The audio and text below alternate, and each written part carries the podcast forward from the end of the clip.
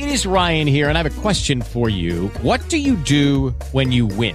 Like, are you a fist pumper? a woohooer, a hand clapper, a high fiver. I kind of like the high five, but if you want to hone in on those winning moves, check out Chumba Casino. At ChumbaCasino.com, choose from hundreds of social casino style games for your chance to redeem serious cash prizes. There are new game releases weekly, plus free daily bonuses. So don't wait. Start having the most fun ever at ChumbaCasino.com. No purchase necessary. BGW. Void were prohibited by law. See terms and conditions. 18 plus.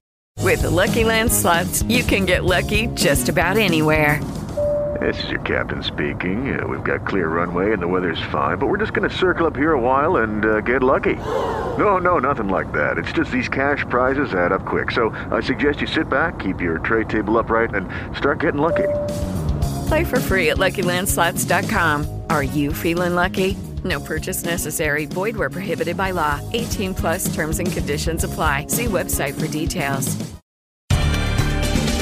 Bienvenidos al podcast de Buenos Días América, la revista radial más completa para los hispanos. Política, salud, economía, tendencia y deporte son algunos de nuestros temas. Bienvenidos.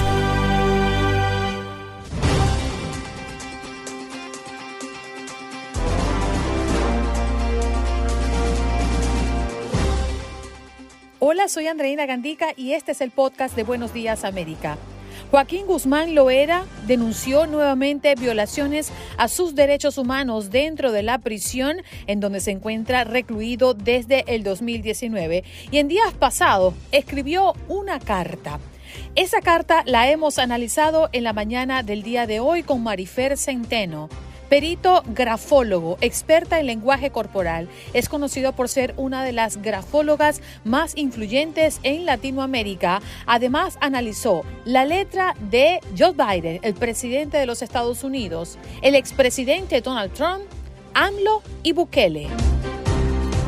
Ángel Leal, abogado constitucionalista, nos habla de los electores falsos. Sí, señor, el caso más comprometedor que expone a Donald Trump a años de cárcel. También hemos tocado en nuestra conversación fiscales de Georgia que presentarán esta semana un gran jurado su caso contra Trump por presunta interferencia electoral.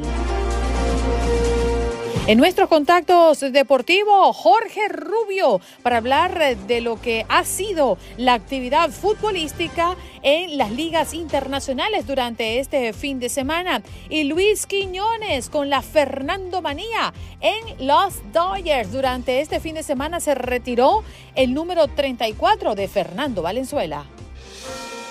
¿Qué pasó? Las noticias relevantes las historias destacadas, el resumen de lo más importante. Estos son los titulares. Las autoridades ecuatorianas anunciaron el arresto de seis personas en relación con el atentado contra el candidato a la presidencia Fernando Villavicencio, conocido entre sus seguidores como Don Villa, el candidato que había hecho de su carrera periodística y política una bandera contra la corrupción, fue asesinado el miércoles pasado cuando salía de un mitin en Quito. La Jaina, la pequeña ciudad de Maui, que algún día fue la sede del reino hawaiano y hogar del Palacio del Rey, quedó reducida a cenizas por los incendios que han dejado decenas de muertes y cientos de estructuras dañadas. La, ahora la Jaina se asemeja más a una zona de guerra. Hace poco más de tres meses, la Oficina Nacional de Administración Oceánica y Atmosférica de Estados Unidos anunciaba un 40% de probabilidades de tener en el 2023 una temporada de huracanes casi normal. Ahora hizo una corrección al alza de su previsión de mayo al señalar que ahora existe un 60% de probabilidades de que la temporada de huracanes rebase su cifra normal y tengamos entre 14 y 21 tormentas con nombre. Le contamos también que volvió a subir la inflación en Estados Unidos y de acuerdo a lo que dicen los expertos, pues bueno, afecta al bolsillo de los consumidores. Recomiendan hacer un presupuesto para el control de gastos, principalmente con las compras de útiles escolares y otros productos para el regreso a clases. Ahora nos vamos a Nueva York, nos encontramos con casos y hospitalizaciones por COVID-19 que van en aumento por una nueva variante y es que los contagios de COVID han sufrido un alza del 55% esta semana con respecto a la anterior en Nueva York. Las autorizaciones o las hospitalizaciones en este caso han tenido un aumento también ante llegada de la nueva variante. Les apuntó en la cabeza. Menor atemoriza a varios niños hispanos con un arma y toque eh, y todo queda en video. Autoridades de Pasadena, en Texas, presentaron cargos contra un adolescente de 15 años que apuntó a varios niños hispanos con un arma de balines. Mi hijo se despierta en la noche llorando y gritando, dijo la madre de uno de los menores que resultó afectado. El acusado fue puesto en libertad condicional por no tener un historial criminal, mientras familiares de las víctimas exigen justicia y un castigo ejemplar. Según el Departamento de Seguridad Nacional, el beneficiario ya no tendrá que estar físicamente en Cuba o Haití y se eliminará el requisito de entrevista en una embajada estadounidense, entre otras cosas. Todo lo que usted tenga eh, una I-130 aprobada podría recibir una invitación para el programa de parol humanitario. Son los anuncios de los cambios del programa de parol para Cuba y Haití. De vuelos privados a vacaciones de lujo. El nuevo reporte sobre los generosos regalos recibidos por Clarence Thomas, el juez más conservador de la Corte Suprema. El nuevo reporte de la organización periodística sin fines de lucro ProPublica revela que el lujoso estilo de vida de Clarence Thomas, que excede lo que su salario como juez de la Corte Suprema puede pagar, va mucho más allá de lo que había sido reportado inicialmente.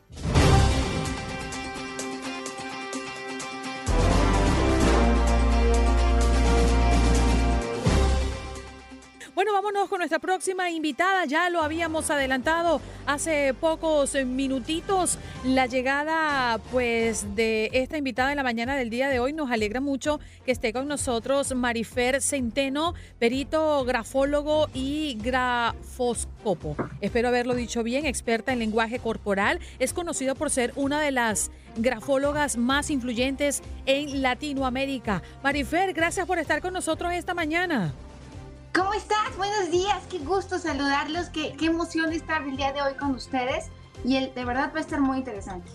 Va a estar muy interesante, ya lo decíamos, porque Joaquín Guzmán Loera denunció nuevamente violaciones a sus derechos humanos dentro de la prisión en donde se encuentra recluido desde el 2019. Ha escrito una carta que hoy vamos a analizar dentro de tu materia. Eh, Marifer, ¿qué dicen las letras y cómo escribe pues el Chapo Guzmán? Eh, mira, la, grafología es el estudio de la personalidad por medio de la escritura. ¿Qué quiero decir con esto? Que escribimos con el cerebro. Entonces, lo que sentimos, la forma en que nos sentimos, no solamente nuestra personalidad, sino también el estado emocional en el que estamos. La escritura de Joaquín, el Chapo Guzmán, Joaquín Guzmán Loera, es una. Eh, yo, yo he tenido la oportunidad de ver esta evolución gráfica a través de pues a través de los años y a través del tiempo, aquí hay que decir varias cosas. Es una escritura que está absolutamente llena de temblores, que está llena de torsiones. ¿Por qué? Porque el estado emocional es completamente alterado. Es una persona que en este momento está completamente alterado. Tiene una cosa que es importante mencionar, una escritura grande. Una escritura grande es el reflejo de una persona que a pesar de, esta situación sigue teniendo una gran eh, seguridad en sí mismo. Hay que decirlo, eh, es una escritura ligada. Si bien es cierto, es el modelo caligráfico que aprendió a escribir, también es una realidad que es la capacidad de manipulación, el poder de convencimiento y los empastes, es decir, que remarque y remarque y remarque algunas partes, nos habla de una persona que es obsesiva. ¿Qué quiero decir con esto? Que es una persona que, que, tiene pensamientos constantes acerca de un mismo tema y que no puede soltar. Cuando vemos la zona derecha de, la, de la carta, está totalmente en blanco. Es una persona que eh, me, resulta además muy lógico que, tiene que tiene miedo al futuro, es una persona que se fija en los detalles, es una persona que en este momento tiene altos niveles de ansiedad, eh, eh, por eso la escritura es rápida, tiene torsiones, tiene ansiedad, tiene, tiene grandes niveles de angustia, también de depresión, y es una persona que además, pues la realidad es que no se rinde y, y aún sigue en México decimos montado en la misma idea. Marifer, un, gusto saludarte, muy buenos días y gracias por atendernos. Sabemos que es muy temprano para ti, pero nos aclaras todo esto de, las cartas del Chapo que se hicieron públicas hace un, unos días y que bueno, habla de esta personalidad del de, de, Chapo Guzmán, un narcotraficante mexicano detenido, pero que la letra, bueno, depende mucho entonces del momento en el que estés viviendo, ¿no? Quizá en sus mejores momentos ahí cuando estaba eh, libre, eh, pues escribía de una manera diferente. Entonces, y ahora que está en la cárcel, pues eh, es, ha cambiado su manera de escribir. Eh, el gesto gráfico, es decir, lo, lo, esencial en su escritura, la esencia se va a mantener. Lo que, lo que cambia es el estado de ánimo. Es decir, yo conozco la letra de Joaquín Guzmán Loera desde hace muchísimos años. Por ejemplo, en, una, en, un, en un primer, ahora, es una escritura de, de, una persona que desafortunadamente tampoco tiene mucha instrucción, una gran escolaridad. Esto se ve reflejado en la falta de, de, de motricidad y la falta de, práctica de escribir. Eh, la esencia se mantiene, pero lo que sí se, se, ve de forma muy evidente es el estado emocional tan alterado en el que está. A pesar del tiempo, eh, y sobre todo, los seres humanos vamos evolucionando, pero cuando hay cambios tan, tan poderosos como, como lo que está pasando este hombre, pues va a ser todavía más obvio en la escritura.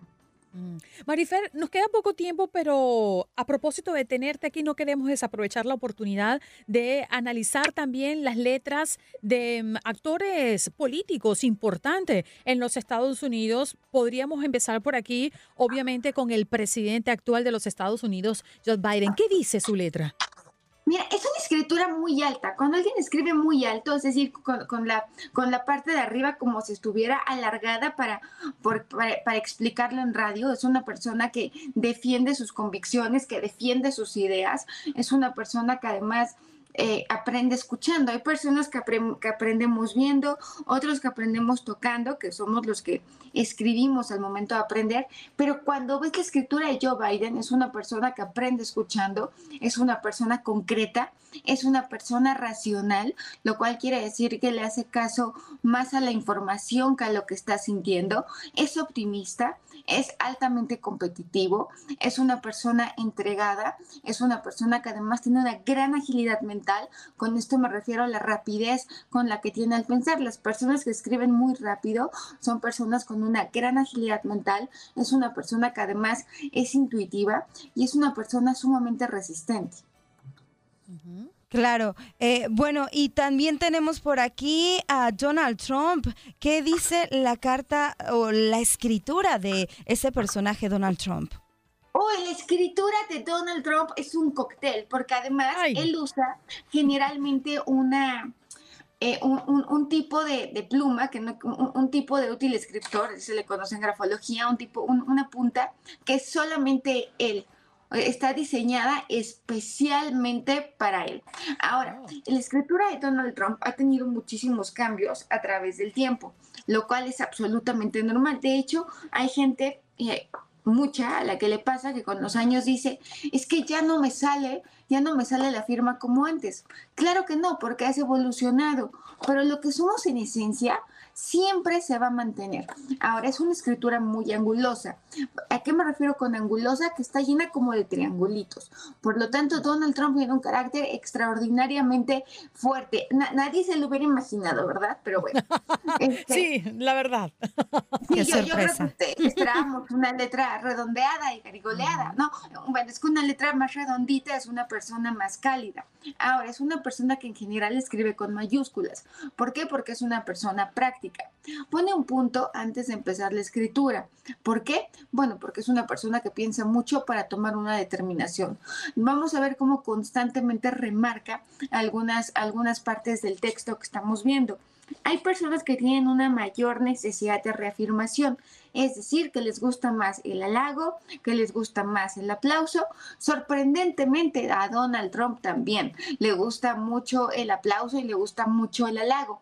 Las partes bajas son muy grandes porque es muy apasionado, así como la parte alta de la escritura va al mundo de las ideas o al mundo espiritual, la parte media va al, tema emocional y las partes bajas tan grandes como la de Donald Trump en un escrito en una firma que no tendría por qué haber estas partes bajas, ninguna letra más que la P del final. ¿Por qué? Porque es una persona muy sexual, muy apasionada, muy entregado, muy intenso y también de carácter muy fuerte. La, la firma de Donald Trump es muy, eh, es, resulta congruente con lo que vemos de él, con lo que vemos de él socialmente. Igual que la de Joe Biden, una persona que además eh, tiene una gran agilidad mental y que, y que además siempre tiene prisa por resolver las cosas Joe Biden. Mm. Marifer, vámonos con, con AMLO rápidamente, eh, con el actual presidente de México. ¿Qué dice su escritura? El presidente Andrés Manuel López Obrador, un hombre con una gran inteligencia social, un hombre con una gran inteligencia verbal. Hay diferentes tipos de inteligencia, siete que son la, eh, se, se, se, han tablado en siete tipos que son la, eh, que son la verbal, la social, la, la, lógica matemática, la emocional. Cuando vemos la escritura de Andrés Manuel López Obrador, entre otras, es una escritura ligada. Si se fijan, algunas palabras van ligadas y dentro de, dentro de la misma palabra hay una separación y luego, y luego ligadas. ¿Por qué? Porque es una persona con una gran intuición. Ahora, es una persona que tiene un gran poder de, de convencimiento, es una persona con una gran inteligencia verbal, es una persona que además está pensando eh, en, en, en, el presente, en el aquí y en el ahora, en vivirlo. Por eso firma exactamente al centro de la hoja. Es un gran seductor. Eh, por, eso la escritura es rápida con inclinación hacia la derecha. Es una persona que además disfruta una buena conversación, una persona muy cuidadosa con, con, con, lo que es su vida verdaderamente privada y que termina lo que empieza. Por eso pone punto al final, porque el presidente Andrés Manuel López Obrador es un hombre al cual no le gusta dejar las cosas a medias. Bueno, tenemos unos segunditos a ver si alcanzamos a Bukele. Es otro personaje que también ha destacado mucho en el ámbito de la política. Muchísimo y socialmente también. Es una escritura garigoleada porque Nayib Armando Bukele Ortiz, Ortiz es una persona eh, vanidosa, es una persona que piensa rápido, que actúa rápido, que soluciona rápido, es una persona auditiva, eh, es una persona que también aprende escuchando, es una persona de temperamento nervioso, siempre se adelanta a las situaciones, enigmático, una persona que divide completamente su vida pública de su vida privada, tiene sentido el humor, es una persona que se muestra con una gran seguridad eh, a nivel sí. público, a la cual eh, no le gusta que lo vean débil, nunca le va a gustar el papel de víctima, y una escritura tan alta también nos refleja la forma tan férrea en que defiende sus ideas, sus convicciones, Marifer. en lo que cree. Definitivamente, y el tiempo se me agota, me quedan 10 segunditos para agradecerte y decirte que la invitación está abierta porque tienes que volver acá, ¿ok? Claro que sí, encantada, Gracias. muchísimo gusto.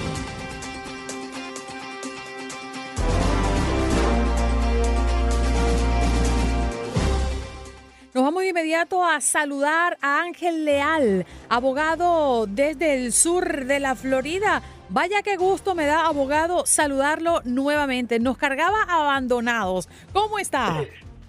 Muy bien, Andreina. Qué gusto de saludarle, igual Janet. Eh, un placer conocerle eh, por esta vía y pues nada, un verdadero placer. Para nada lo del abandono, simplemente no hemos podido coincidir, pero me da muchísimo gusto poder saludarle de nuevo. Es muy cierto, ya sabe que aquí es bien recibido y Gracias. le tenemos muchísimo cariño y aprecio. Bueno, vamos a hablar de lleno de Trump, eh, abogado, porque la ya conocida denuncia de los llamados electores falsos presentada en la segunda acusación criminal federal contra Donald Trump constituye uno de los cargos con mayor posibilidad de terminar llevando a la cárcel al expresidente republicano. Bueno, eh, pudiera ser. Eh, y creo que la, la, importancia del caso es que históricamente las acusaciones anteriores eh, tenían relevancia e importancia histórica porque se trataba de un exmandatario. Este caso tal vez tenga más significado a nivel histórico eh, y precedente legal, porque no solamente se trata de un exmandatario y a la vez el candidato favorito para la nominación republicana a la presidencia de los Estados Unidos, pero tiene que ver específicamente con eventos que ocurrieron durante su mandato y durante las elecciones de 2020 y la transferencia pacífica del poder ejecutivo en este país. Y por la naturaleza de los cargos es que este caso eh, tiene tanta importancia desde el punto de vista de la pregunta que si es el caso donde haya más probabilidad que enfrente un posible encarcelamiento, tal vez el, documento, el caso de los documentos clasificados eh, también eh, parece ser que tiene evidencia contundente eh, referente a ese tema, así que eso ya depende de la aportación de pruebas y los jurados. Abogado, yo creo que en este escenario muchas personas se preguntarán, ¿y quiénes son los electores falsos? Mm, ok, excelente pregunta. Lo que sucede es que cuando hay una campaña electoral para la presidencia, cada estado eh, nomina eh, personas quien representa el partido ganador, quien son a la vez quien votan a la presidencia. Hay 540 votos electorales a través del colegio eh, electoral. El candidato a la presidencia tiene que tener al menos 270 votos.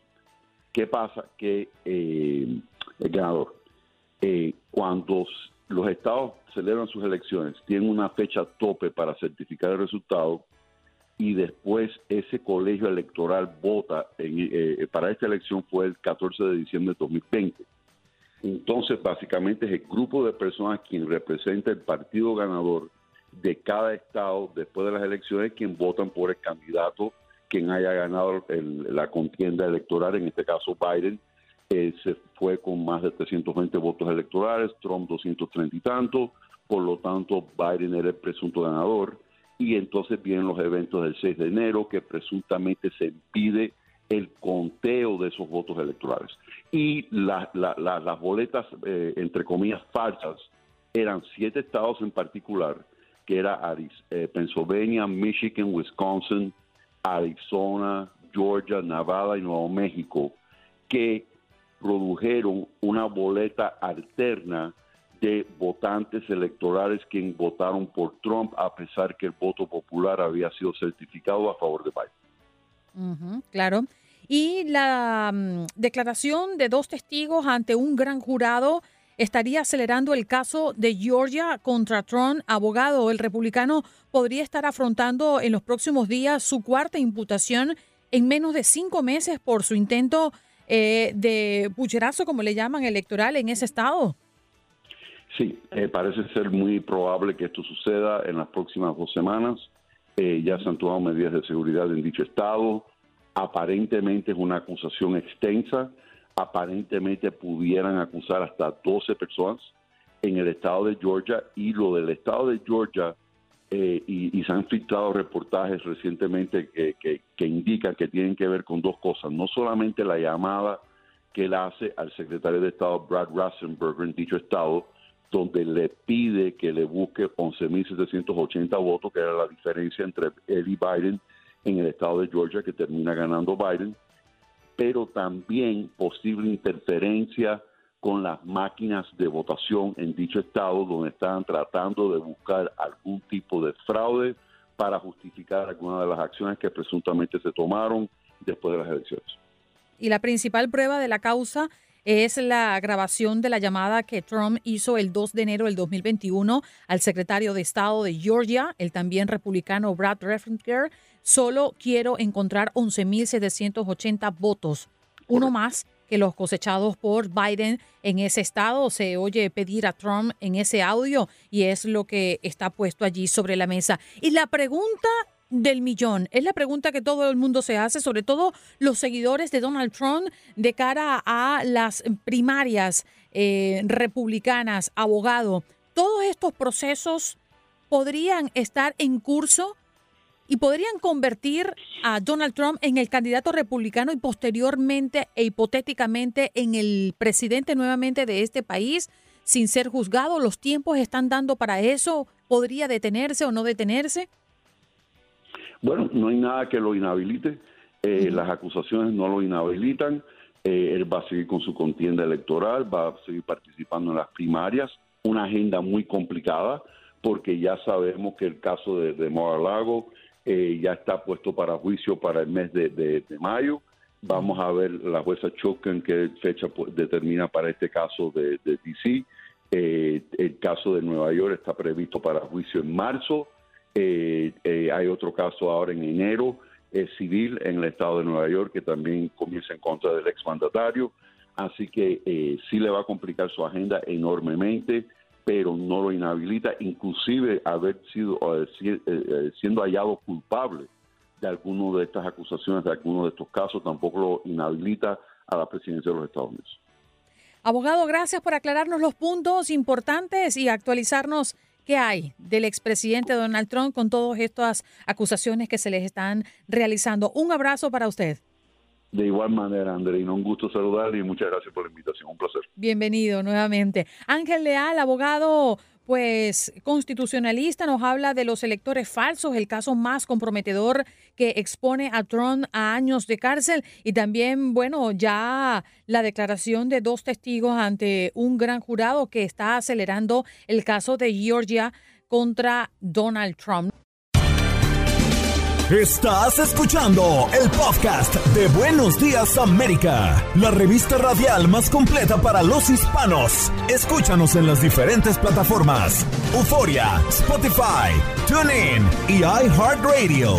Tu DN Radio. Vivimos tu pasión. Adrenalina, pasión y orgullo. Todo por ser campeones. En Buenos Días América. Contacto Deportivo.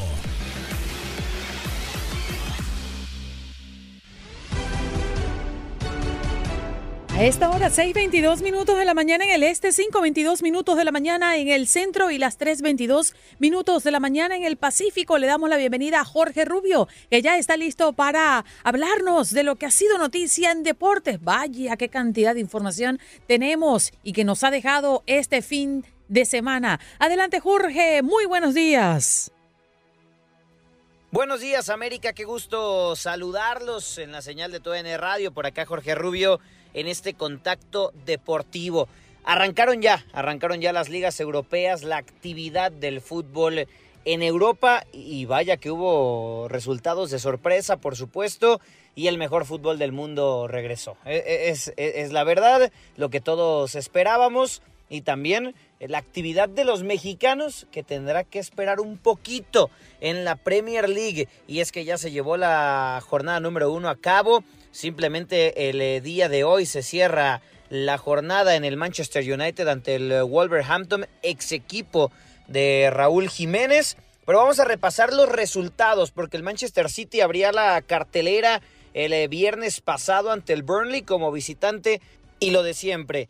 Erling Braut Haaland con doblete. Al 4 y al 36 adelantaba el Manchester City para el 2 a 0 y Rodri al 75, sí, el artífice del gol de la primera Champions League del City ponía el 3 a 0 para la victoria del vigente campeón de la Premier League. El subcampeón y que busca pelear también con eh, nuevos fichajes eh, de la talla de Kai Havertz o Declan Rice, le pegó el Arsenal dos goles a uno al Nottingham Forest en Quietal 26 y Bukayo Saka al minuto 32. Matt Turner fue el portero titular, sí, el portero de los Estados Unidos fue el portero titular del Nottingham Forest, proveniente justamente de los Gunners. Descontó a Wonji al 82 por parte del equipo visitante. En más de los resultados, el Crystal Palace le ganó 1 por 0 al Sheffield United y el West Ham United, aún sin Edson Álvarez, empató 1 a 1 ante el Bournemouth. El Brighton en Hove Albion 4 por 1 goleó al Luton, el nuevo equipo, por supuesto, de la Premier League, que tiene una historia fantástica, ascendiendo eh, prácticamente cada año para llegar a la Premier League. El Everton cayó 1 por 0 ante el Fulham.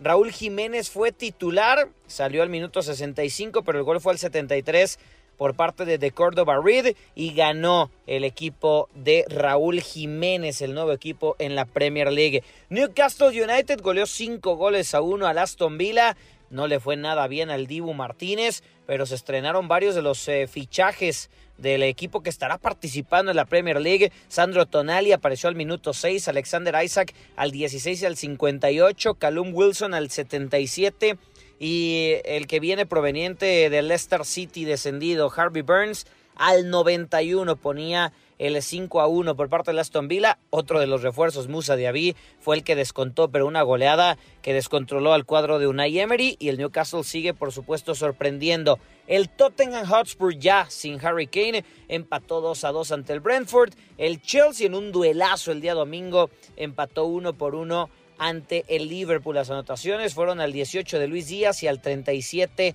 de Disasi por parte de los Blues. En actividad de la Liga Española, el Barcelona este domingo no pudo ante el Getafe 0 por 0 en un duelo de polémicas donde Xavi Hernández también pues se quejó del arbitraje y del estado de la cancha en el partido. El Betis, el Betis, por supuesto. El Real Betis de Andrés Guardado ganó dos goles a uno al eh, Villarreal. Terminó, por supuesto, por eh, tener eh, actividad el cuadro sevillano.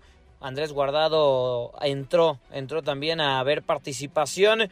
Eh, solamente seis minutos jugados, pero bueno, el Principito vio actividad en este partido donde el eh, Real Betis ganó dos goles a uno al Villarreal.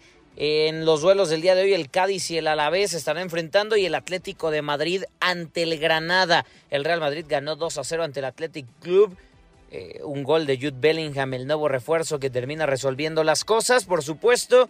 Y el Mallorca de Javier Aguirre empató uno por uno ante Las Palmas. El Sevilla cayó ante el Valencia dos goles a uno. No pudo el equipo sevillano ante un Valencia que sufrió muchísimo el eh, torneo pasado, pero pues al final eh, terminó quedándose con la victoria el Valencia, el Tecatito Corona no vio actividad. Continúa la actividad de, en el viejo continente, amigos de Buenos Días América, les mando un fuerte abrazo y a esperar, y a esperar el debut de Edson Álvarez con el West Ham, por supuesto, y más actividad de los eh, jugadores mexicanos.